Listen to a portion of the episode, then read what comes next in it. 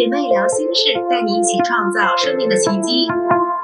大家好，我是帮助你创造生命奇迹的奇迹创造师，同时也是英国心理协会认证接纳与承诺心理治疗执行师 Peggy 老师。我是开启美好生活的陪伴导师可金。姐妹聊心事在每周一下午两点，在荔枝播客、喜马拉雅等平台同步播出。邀请大家上线聆听、追踪并转发，分享给你身边有需要的朋友。更重要的是，别忘了订阅我们的节目。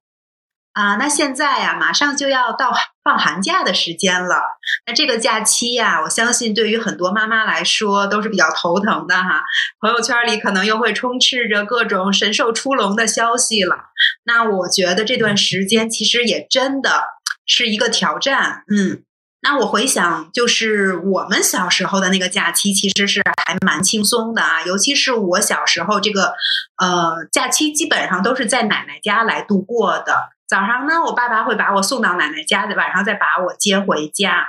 嗯，然后我奶奶家里的人都特别特别的疼我，因为我是三代里面唯一的一个女孩儿，那就一直把我视为这种掌上明珠来去宠爱啊。嗯，而且我奶奶家有两个哥哥，所以我每到假期的时候，我两个哥哥也会陪着我一起玩，等于是三个人一起在过这个假期。所以我当时就特别特别的喜欢放假。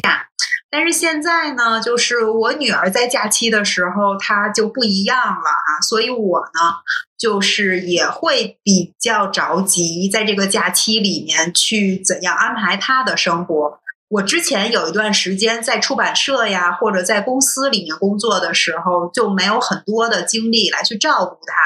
所以基本上她是从上小学一年级到四年级。的所有假期都是在那个托管班里面来去度过的，嗯，就是一方面吧，我觉得把它放在这个托管班里，我是比较放心的，因为这个托管班其实是我小学老师开办的，而我小学老师就是家里所有的人，他们都是那个教育系统的，都是老师。那我把这个我的孩子放到我老师家里面，我是特别特别放心的。但是从另外的一个角度来讲的话，我会觉得说自己给女儿的陪伴是比较少的。那我也希望自己有更多的时间来去陪伴她。但是我就是当时在那样的一个状态下，好像能做的就是周末去陪她去哪里玩一玩啊。然后去多给他买一些东西啊，就是这种陪伴。那对于一些其他方面的事情呢，我当时其实并不知道能做一些什么可以更好。嗯嗯，的确，这样听起来就是我觉得说。呃，尤其是孩子在放假这段时间，尤其其实我觉得整个成长的阶段啊，当父母都很不容易，尤其当妈妈的，我们都希望能够去陪伴孩子更多，所以这种心情一定是更加的复杂，就是要怎么样能够做到两全其美。那对孩子来说，其实呃，我们也可以看到。嗯，每个时每个世代哈，其实都有每个世代的美好，那么也有每个世代的压力。那像我们小时候的那个年代啊，相对起来的确是比较单纯哈，因为那时候你看也没有手机，然后电视节目那些节目的频道也没有像现在这么的多样化，那么。感觉起来竞争的压力相对起来也是比较小的。那感觉就是在小时候那个童年放寒假、暑假的时候，都是过得很悠悠哉哉。那我小时候，我其实我还蛮小时候蛮期待寒假的，因为我小时候是住在都市，然后那个寒假的时候就会回爷爷奶奶家乡下过年。那乡下就是你就会可以像野孩子一样，就可以 到处啊，那个到处去玩啊。那现在的孩子呢？虽然说经济条件啊，或者是说社会的进步啊，各方面都是比较完善，但是呢，又好像要面对的压力又更大了一点。比方说，像课业的压力呀。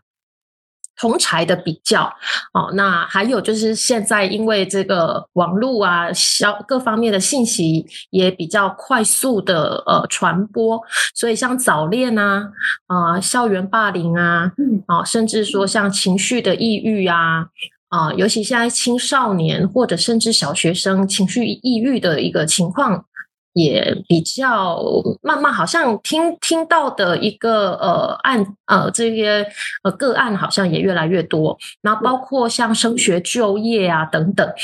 那么也因为像手机网络的兴起，那孩子又很容易哦，他沉迷在网络的世界里面。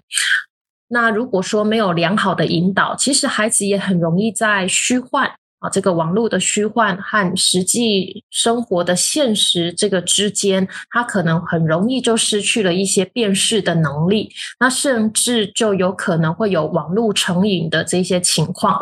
所以呢，可想而知啊，身为家长。的这个现在正在听节目的姐妹们哈，其实自己在孩子这个年龄段的时候，我们的小时候其实也没有像孩子现在经历的这么多。那你想，我们那个时候也没有手机，也没有那种就是连线的那个那个手游啊、网络的游戏等等。其实我们很难去理解为什么孩子可以一整天就是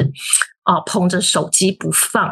OK，那。包括我觉得像现在的呃，不管男生女生，其实都还会有这种容貌外貌的焦虑，因为现在比如说像抖音啊、网红啊，然后可能教哦这个美妆啊、美妆博主等等。我常常在想哈，如果时间倒退到呃我十几岁那个中学的那个年代，我的容貌焦虑感应该就会整个就是更加的哦。崩溃就是，如果抖音在三四十年前就有的话，哦，我真的不知道我会怎么，我可以怎么生存。所以，因为我们自己本身没有去经历过现在孩子正在经历的这一些呃，这个新兴的一些呃竞争也好，或者是新兴的这一些呃设备也好，那所以很容易哦，我们就看到孩子的一些行为表现跟我们小时候。的行为表现不一样的时候，那我们就很容易用我们自己在小时候过去这样的成长的经验法则哦去做一个评断，那很容易就直接想象哦，活在自己的担心里面，就是哎呀，孩子是不是变坏啦？怎么好像都不受控制啦？怎么他们讲的话，我身为家长，我越来越跟不上，不知道该怎么样去跟他讲话呀？所以。这个时候，在这个时间点，尤其如果现在家里有这个正在面临青春期的孩子的这个家长们，会产生的这个压力，还有这个焦虑会更多、更巨大。那孩子没有放假的时候，有学校看着；现在学校放假了，然后孩子。就是也好像有更多的时间，但是孩子放假，家长也没放假，所以那一种排山倒海的无力感啊！那平时已经有一些工作的压力，有其他所有生活的柴米油盐酱醋茶各方面的琐事要处理，那现在放寒假了，又要担心孩子没人陪，那送到托管班，一方面好像也比较安心，但是一方面会不会觉得啊，孩子以后不会跟我们越来越疏离？所以我真的很心疼这一。一些家长们哦，那可金，我知道你今年女儿也上高一了，你也有像我们刚刚提到的这一些呃担忧吗？会啊，就是这个担心是肯定会一直陪伴着孩子成长的，嗯，而且就是每个阶段，他其实会有每个阶段不同的这个担心啊，比如像现在高中的这个年纪，那明显的就能感觉到，比如说孩子对于朋友、对于同学的那个需求已经比。对于家长的需求大了很多了，而且现在像高一嘛，他又是在这个青春期，是属于那种半大不小的小大人的这样的一个阶段，就他们是有自己独立的思想的哈，所以对于孩子的那个管理，好像跟之前也不一样了，就是不光是学业方面的，哎，还会有交友方面的，嗯，另外就是这个孩子现在能从这个网络上啊。了解到各种各样的一些资讯啊，嗯，就是一方面呢，他的确对于孩子的，比如说学习呀，去了解那个新鲜的事物是非常非常方便的，但是它同时也会存在着一些危险，就是对于孩子，他会看到一些什么样的内容，然后那个内容到底是好的呀，还是一些比如说会对他造成影响的，就是。其实是完全不可控的嘛。那这些方面的担心也是很多的，而且我其实是真的会因为，比如说孩子去来沉迷于上网啊、看短视频这些事情发脾气的，而且我曾经也跟他有动过手，嗯，去打他。现在想想，就是当时。呃，再去动手打孩子这件事情的时候，我也会觉得是我非常非常懊恼，就是非常悔恨的一件事情。就是我之前呢的认知会认为说这件事情，就打孩子这件事情是有用的。我为了让他长记性，如果他做错了的话，我就是要打。但是现在看来，会觉得自己当时其实是挺无能的，也代表着就是嗯，自己的那个认知很有限嘛，嗯。觉得好像用这种比较简单粗暴的方法就可以解决问题，所以有一段时间，我其实对于我们家女儿打的还挺多的。比如说她成绩不好了要打，磨磨蹭蹭要打，背书背不下来，呃，就是反正好多好多事情吧，就是可能都会去打她。嗯，然后我记得我就是最清楚的一次是她在上初一的时候。嗯，有一次是他第二天要考试，但是他晚上不睡觉，就去看那个短视频哈。我知道了之后，当时特别特别的生气，特别的气愤，想都没想，上去就是一个巴掌打到孩子脸上。哇哇！对，就当时那次，其实呃，就是因为我特别生气嘛，所以下手挺重的。我打完他那一下，我自己也被吓住了。就是现在去想的话。就是也会很后怕哈，就是很后悔这件事情。一个是后悔，一个是后后怕。就是，嗯，如果把孩子打出问题了怎么办？还有就是特别的惭愧，觉得，哎呀，我用了这么不好的一个方式来去对待孩子。但是确实也是从那个之后哈，我就跟我女儿说，我以后绝对不会再动手打你了。嗯，就为什么会有了这样的一个变化？就我觉得说，我再也不能去动手打他，或者我向他保证说我不会去来打他，是因为我很认真的去来想了一想，就是我为什么要去动手这件事情，以及就是有没有更好的方法来去面对我女儿，来去处理这些事情。后来我发现，呃，我之所以动手的原因，是因为我希望我女儿能够按照我自己的要求来。就是我告诉孩子说怎样好，什么可以做，什么不可以做，什么是对你好的，然后什么是对你不好的，完全完全的按照我的要求来，就是没有去问过孩子，也没有去想过，哎，他到底适合什么？嗯哼，呃，直到之前我们就是在上那个创造生命的奇迹的那个 workshop 这个十周课的时候，呃，我记得当时老师在课上。呃，说了一个让我们分清责任的方法，呃，那个对于我来说有非常大的转变，让我而且非常的适用，就是自己的事情、别人的事情以及老天的事情，哈，嗯，让我们去来。分清这个责任，那我需要做的是，只要去负责我的这一块的事情就好。那其他的，我其实是需要放手的，不去强求的。那把孩子的权利也交给他，让他去来管理自己，让他去来判断说什么是好的，什么是不好的。所以，当我能够把我女儿当做一个独立的个体来去看待的时候。我忽然发现，我可以尊重我女儿了。嗯，之前呢，其实不是说我刻意的不去尊重他，而是我根本就不知道这件事情。就是我不知道原来事情还会有不同的角度来可以来去处理，然后有不同的方法可以来去做。就是我是被自己从小到大的那个认知所局限了。嗯，所以从那个时候，我就对自己有了新的反思嘛，就是我会发现说，所有的那一切，呃，都是我自己的担心，我的焦虑，嗯，然后这些其实和我女儿本身她是没有任何关系的。那我不让她去做她自己想做的那些事情，是因为我担心不好，所以这个。呃，就像老师刚才说的，就是跳出了我的经验的范围，因为我从小到大没有经历过这些嘛。所以我是对那个我不确定的这些东西，然后对于那些我所未知的感到焦虑。是哇，非常谢谢可金的自我揭露，谢谢你的分享啊！因为其实真的要能够呃自我去。当然，我觉得在呃我们的平台上面，在节目上面跟啊各位听众姐妹们分享，这一我觉得这个是一个呃身为妈妈的一个是心路历程哈，真的是很不容易，所以非常谢谢啊可金啊对我们节目的一个信任。那我也相信说你在打女儿的那个时候，其实她是一个下意识的反应，因为绝对不是只有你女儿自己吓到，你自己本身也一定是吓到了。是的，是的。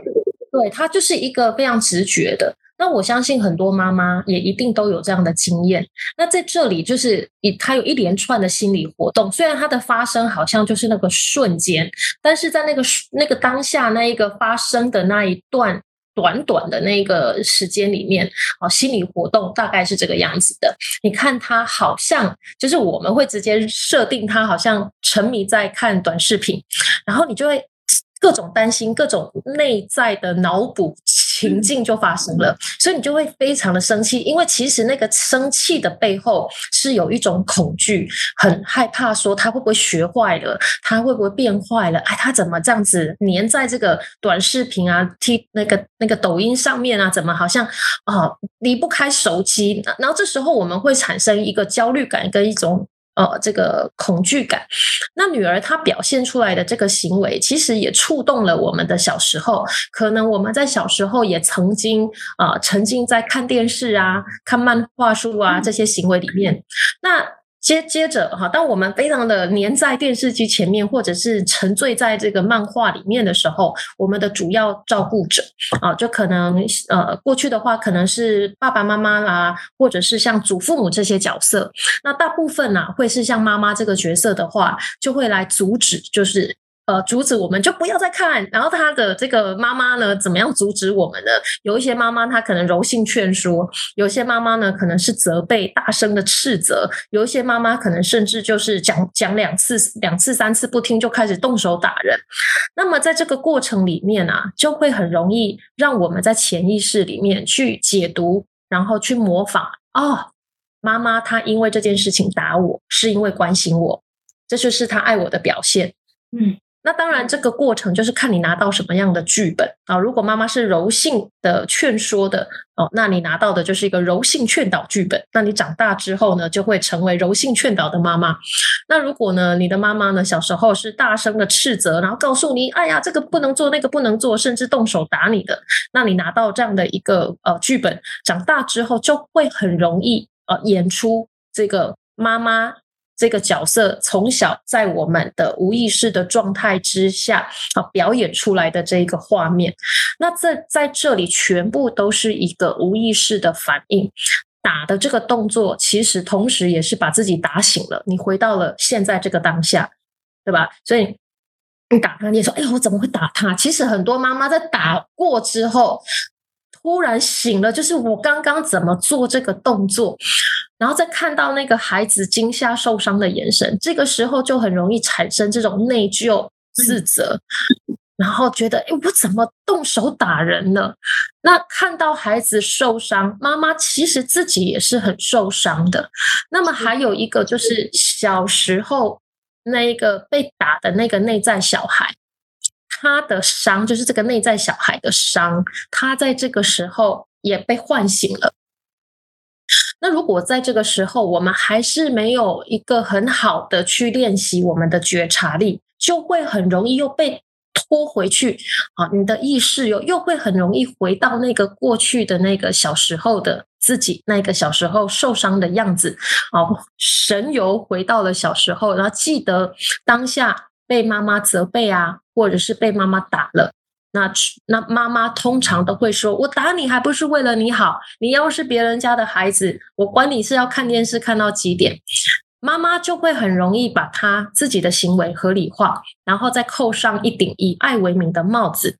那当孩子的我们哦，都是爱妈妈的。那小时候，妈妈不管，妈妈就是天，不管她说什么，其实，在无意识的状态之下，我们会照单全收。所以，妈妈说的这些话，我们就会把它听到心里去，还刻在了我们的潜意识里面。那么，这个时候哦，因为你就回到了小时候，你就记得妈妈跟你说的这一段话。这时候你就又很容易的哦，自动的输出，你就变成了你妈妈的化身，然后对着你现在的孩子，你的孩子现在这个孩子，你眼前的你自己的孩子，很像是你自己小时候的化身，那你就很容易演出你和你妈妈一样的人物性格，然后你就会跟孩子再重复一次：“我打你还不是为了你好。”你心里面还是感到内疚，但是呢？你也因为在这个过程当中，其实从来也没有好好的去看过，或者是去学习过，到底要如何和呃这个孩子，我们内在的自己，这个内在小孩和过去这一些冲突事件，哦，如何去和解？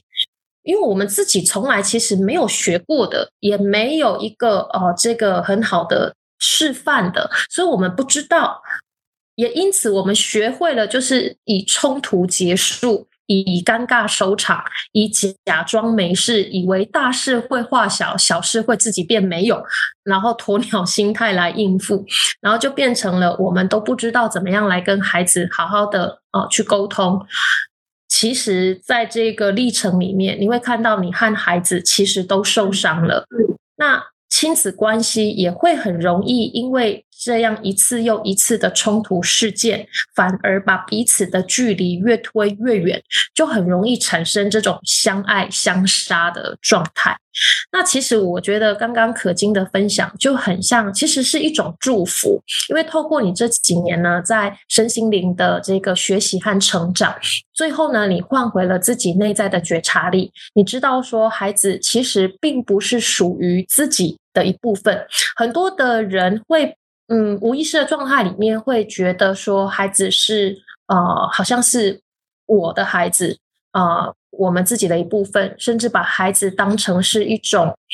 呃，怎么说标志吗？就是很希望将来孩子望子成龙、望女成凤，能够去呃扬眉吐气、光耀门楣。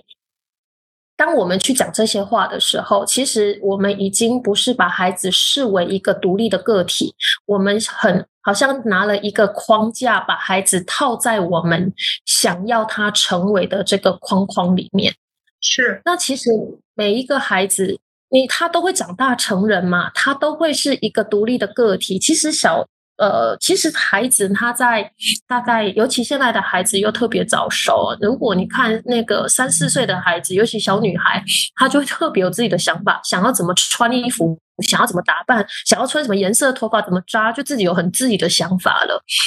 所以，其实每个孩子都是另一个独立的个体，他们会有他们自己的想法，他们有他们自己的人生。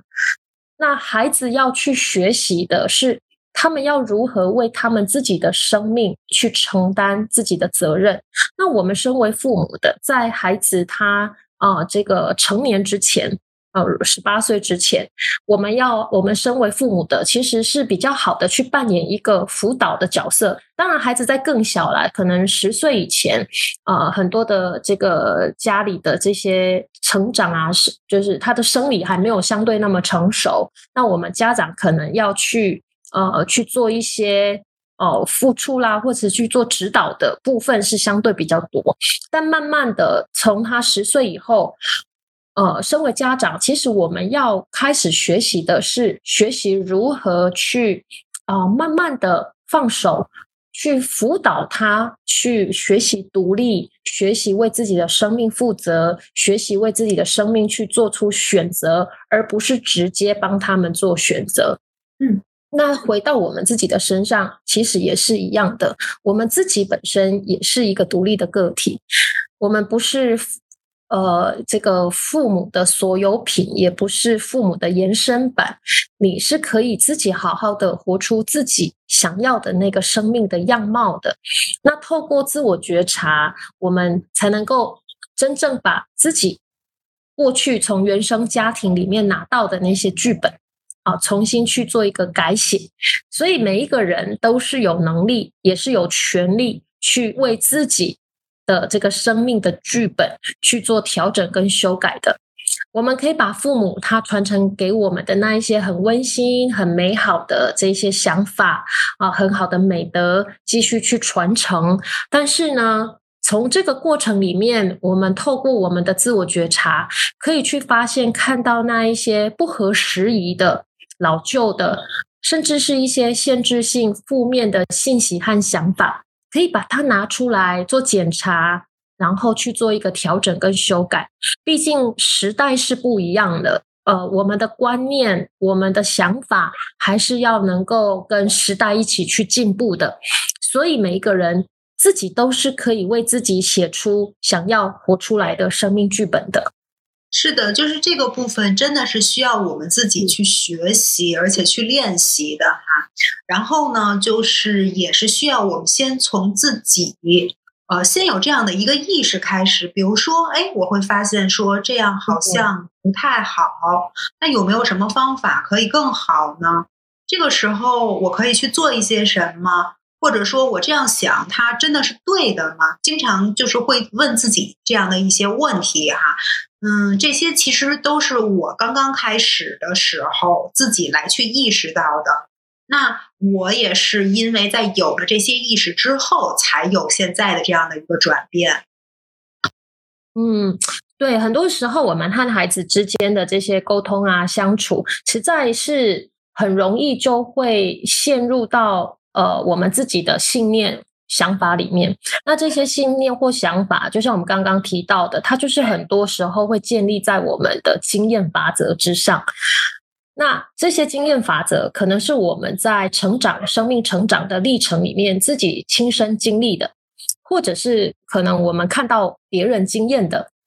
或者是别人告诉我们应该这么做，不应该那么做，或者是必须那样做啊等等的这一些呃法则法条里面的。但是我们都忘了哈，其实孩子真的和我们都是处在不同的时代，成长的环境也是完全不同的。其实。家长也都是在从这样无意识的意识到有这样的情况，就是诶突然手机就一根根的冒出来，一支支冒出来，然后诶抖音的短影片、小红书啊，哇，慢慢的就越来越多。那其实这些是超出我们自己可以掌控的经验法则。那我们的信念系统呢？你把它想成是你的电脑或手机好了。呃，现在比如说像国内很流行有一些小程序，对不对？然后我每次呢，在跟那个国内的伙伴啊、小伙伴沟通的时候，然后他们就会问我说：“老师，你有没有什么小程序？然后我可以直接下载？”然后我其实听不懂，因为我不知道到底什么。我们就是鸡同鸭讲，我听不懂，因为这个是我经验法则里面所没有的。OK，所以其实你就会看到我们的信念系统其实就很像这样子，你根本就不知道有哪一些。第一个，我根本就不知道有小程序这个东西的存在，更别说我要去下载这些小程序，对不对？那如果你连下载，你连知道都不知道，你就无法下载。你没有下载，你当然就没有办法说去学怎么去用它们。OK，那还有很多的时候，我们身为大人。其实，我觉得身为大人也有很、很、嗯，我觉得很微妙的一个心理的一个状态，就是其实我们很害怕在孩子的面前去承认我们有不知道的事情。我们别说在孩子面前，其实人跟人之间的相处，有时候我们其实很害怕去表现我们啊，好像有不知道的呃，有不知道的事情。那要去承认自己的不知道，其实很需要勇气。那在孩子面前去承认自己的不知道，因为父母曾经是天呢，我知道所有的事情。但是现在我们必须要去呃承认自己，其实我们还是有不知道的啊。因为去承认自己啊不知道，在过去来说好像是挺丢脸的事情。但是呢，你仔细去想，其实在这里啊，如果我们一直把承认自己的不知道感觉到很丢脸，那你一直盯在那里。钉在那里，就是你一直硬挺在那里，就是嗯，我说的都是对的，你做的都是错的，就是你一直踩在这种对错的这样子的一个啊信念，或者是这样子的一个评断的价值观里面，就会很容易产生对立的沟通问题，也很容易产生相处上面的冲突，想法上面的冲突。所以其实你真正去想。我们真正和孩子要怎么去进行沟通，其实是第二步骤。我们最重要的第一步骤，大部分人都忽略了，其实那就是自我的觉察力。这也是我们常常在我们节目里面提到的，就是自我觉察力真的很重要。是，就是对于那个刚才我们所说的那个呃，就是父母在孩子面前的那个权威性哈，我以前就也会觉得说很重要，觉得哎，我在孩子面前怎么能没有权威呢？我要是没有权威的话，我就没有办法去来管理。自己的孩子了，就是这个可能也是从小到大这样听来的，这样传承下来的哈。所以呢，就是而且还会有一个，就是我觉得现在看来是一个就是错误的概念，就是父母是全能的，不可以不懂。然后呢，不会呀，这个知这个东西我不知道啊，我不会呀，就是不可以有这样的一个情况出现。那所有所有的这一切，其实是建立在一个错误的那个。基础之上的，如果我承认我不会，我不懂，那就是很丢人的，甚至会给自己一个评判，说我不是合格的家长啊，我不是很好的妈妈呀之类的，就是自己会把自己当超人。但是我们每一个人都是正常人，对吧？就是会有这些错误的那个概念。那 Peggy 老师，就是作为一个专业的老师，你可以给我们一些这些方面的建议吗？哇，我觉得。真的，如果父母啊都把自己当成是全能无敌、从来不出错、什么都懂的父母，那真的是太累了。因为其实这世界上太多太多太多事情，其实是我们不知道的。那这些都是很很正常的，所以把不知道去当成是一件很正常的事情。所以怎么样去练习这个自我觉察，就是第一步最基本的，也是很基础的，就是去承认，哎。对耶，我有不知道的事情，但是我现在很高兴，因为我知道我的不知道，那就代表我已经在通往知道并且学习呃知道这件事情的道路上了。这样听起来好像挺饶舌的啊，就是从不知道自己的不知道，到现在知道自己的不知道，这就是觉察地步。我再讲一遍哦，从不知道自己的不知道。到知道自己有不知道，这就是自我觉察的第一步。当你看到了自己的不知道，那你是不是就知道了你的不知道？哎呀，应该大家可以听得懂。可以，可以，所以可以，OK。所以呢，如果说我们身为大人，我们可以愿意的在孩子面前说：“哎，你刚刚说的那个啊，好，比如说他可能跟你提到了他的呃抖音影片里面啊，或者是小红书里面啊，或者现在大家啊在讲的一些名词啊，嗯，啊，你你真的听不懂。我今天呢看了一个短短影片，然后我觉得很有趣，他就是在解释现在的什么呃。呃，那个那个几个名词特别火的名词，然后有一个名词是形容男生是甘蔗吗？然后我其实不知道为什么，然后我就我我就看到我的不知道，因为我根本就不知道有形容男生是一个是甘蔗这这个这个这个这个这件事情，所以我就看见了哦，我知道我的不知道。OK，好，那我现在已经通往知道路上，所以到底为什么要形容男生是甘蔗？哦，原来是先干后渣。我之前也不知道，谢谢老师。所以你也看到了，你也不知道。可所以你去发现，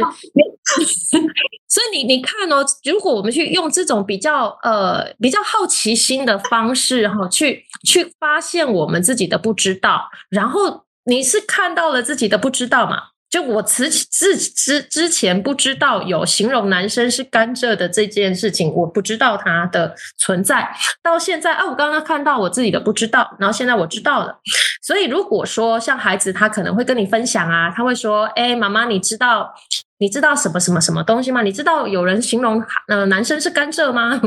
那这时候我们只要很敞开的保持好奇心，在孩子面前说：“哎，还啊。”形容男生是甘蔗什么啊？从来没有听过哎，好新奇哦！你可以再跟我多说一点吗？啊，不好意思哦，妈妈呢，可能我的想法没有办法像你们年轻人学东西学那么快，你慢慢的说给我听好吗？其实就这样短短的几句话，这里面已经具备了自我觉察、自我接纳，还有呢脆弱的展现，以及同理共情，表现你的好。好奇心，还有就是提提出请求，这是一种尊重对方的体现。所以，其实我们大人和大人之间，如果也能够这样带着自我觉察力的沟通，那你就会发现，你不仅可以学习到更多新的知识，同时也可以建立更多美好的关系。所以在沟通的过程里面，很重要的第一步，不要因为自己的不知道而被过去的信念给绑架了，觉得自己好像不知道就变得很笨、很蠢，那么这就会很容易引发内在的这种创伤反应。哦，你就会想要去哦，可能有的人就会有这个呃，想要去战，或者想要逃，或者变成僵住，或者是变成讨好。好，所以我们常说的这种创伤的四 F 反应：fight, flight, freeze, boom。所以这四个就是战、逃、僵、讨好的反应。那所以在这个我被发现有不知道的事情啊的这样子的故事脑补情境里面，很多的大部分的大人在孩子面前，他就会有这样子的一个战逃反应的出现啊，或者是恼羞成怒啊，或者是假装没事的逃离现场。是的，我小时候就是这种现象就发生过啊。比如说，父母会非常强势的来去对待我，然后我就很不服嘛，我就会反抗。然后，嗯，我的那个反抗的原因就是源于我知道，其实他们已经不知道我在说什么了。但是对于他们的那个。权威性，他们还是要保住的，所以就会用非常简单而粗暴的方式来去对待我。那我的回馈就是跟他们去来吵架嘛。但是我后来也变成了自己父母的样子啊。那我现在其实想问一下 Peggy 老师，就是，嗯，这种即使在和孩子相处的过程当中，会出现各种各样的问题，然后我们每一个人他也都会有自己的不完美嘛。但是作为妈妈。我们都是愿意去给到孩子更好的一个陪伴的。那么这个时候，我们其实可以做一些什么？有没有一些落地的方法可以给到我们？嗯，其实呃，各位正在收听节目的妈妈们哈，其实我真的要说，你真的别给自己太大的压力。呃，我觉得说我们是可以去做到有品质的陪伴。呃，这个所谓的有品质的陪伴，倒不是说你要花。花多少时间去陪伴孩子，而是你真正的在那一个陪伴的时段里面呢？你是真的是在那个当下，然后保持觉知的去和孩子去相处。那我们怎么去做呢？哈，第一个就是要去保持自我的觉察力。那我非常鼓励大家，其实持续的做自我的内在的探索。啊，自己的一个心灵的成长，让自己更有勇气、更有力量去面对不知道。OK，你会发现，哇，原来这世界上有好多不知道的事情，其实是很有趣的。所以呢，它可以去增加我们的这个好奇心。那再来第二个呢，就是保持成长性思维的态度。保持自我的成长非常的重要，甚至呢，呃，我们常常以前有一句老话说“活到老，学到老”嘛，所以呢，去保持学习新的事物。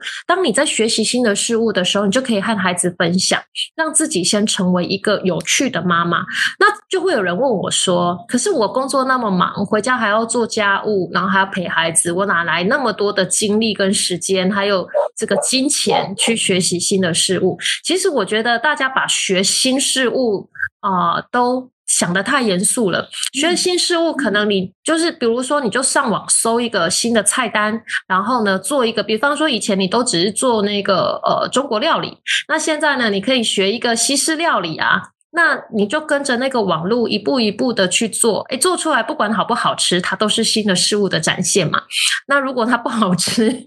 那你就跟孩子分享说：“哎，我今天做失败了，直到做成功为止。”让妈妈可以看到说：“哎，你是一个啊，很勇于面对自己失败，然后呢，也是一个很有趣的妈妈。”那再来第三个，就是每天保留一段简短。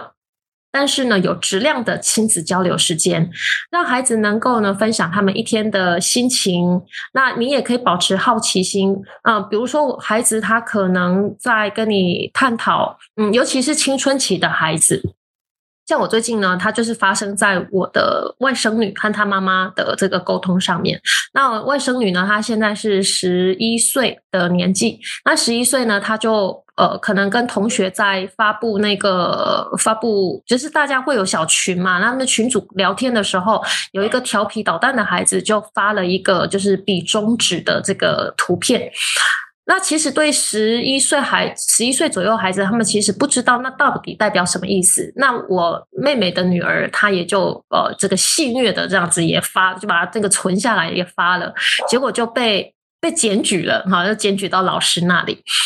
那这个过程里面呢，其实我觉得，呃，我们在身为家长看到孩子在发这一些哦，这个会会让我们神经很紧绷的。图片的时候，第一个不是先用我们认为孩子变坏了，怎么孩子可以这样子讲脏话之类的？我们可以保持一个好奇心，就是先问孩子说：，因为这个孩子在学校被老师处罚了，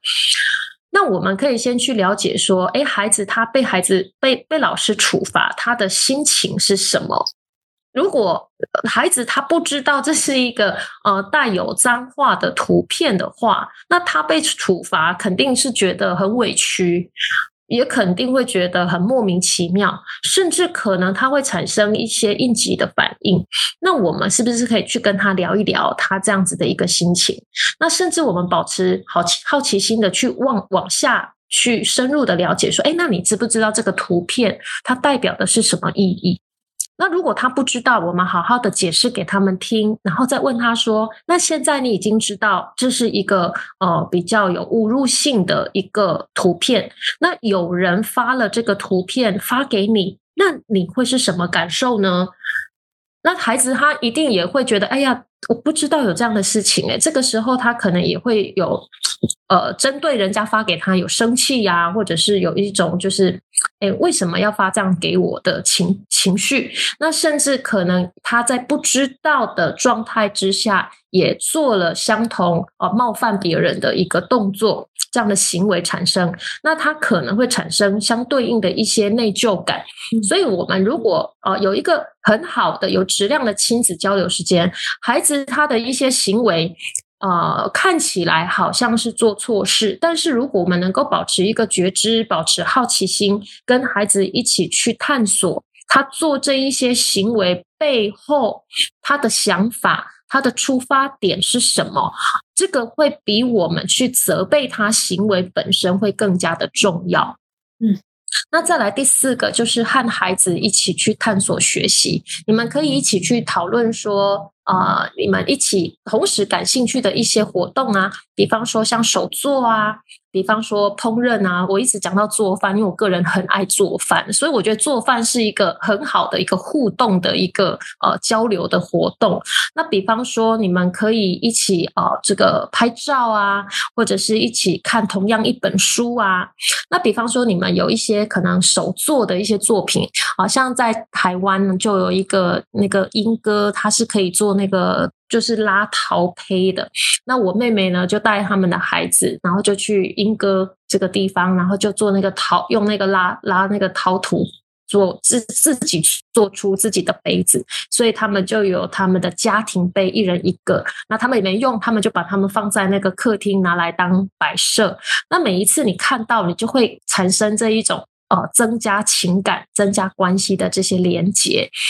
再再来就是第五个，就是以祝福代替担忧，不要预设你的孩子他会有充满障碍的人生，因为其实我们不能够去预设预判到底孩子他会碰到什么样的呃生命的一个礼物，嗯，但是我们通常会预设孩子会充满障碍，比如说，哎呀，如果他书没有读好，将来。将来工作会有问题呀？那他工作如果是在我比较熟悉的领域啊，至少呃，这个爸爸妈妈已经有一定的关系人脉啊，将来可以比较好打点啊，等等的。其实这很多都是，其实很多其实是来自于我们内在的恐惧的投射。那我们可以做到的是，相信我们自己身为一个母亲，是孩子最重要的能量的补给站，给予孩子最大的祝福、最大的信任，为你的孩子去想象美好生命的蓝图正在展开，给孩子他心灵的力量的之前，是先给自己这样心灵的力量，所以。这是在心灵层次上面是可以给予你的孩子最好的一个支持。那英语英英语呢，有一句话说啊，Happy wife, happy happy family。但是这个我觉得呢，Happy Mother 是很重要的。Happy Mother, Happy Family，有快乐的妈妈就会有快乐的家庭。所以正在收听节目的妈妈们，让自己成为一个快乐放松的妈妈啊，让你自己越放松，然后呢，保持着敞开、好奇心，然后呢，自己学习的自我探索，然后去看看自己呢，能够去培养一些不一样的兴趣。OK，这样就能慢慢的引导孩子也有快乐啊、健康的正面的一个成长。所以妈妈先放轻松，孩子就能够快乐的放寒假。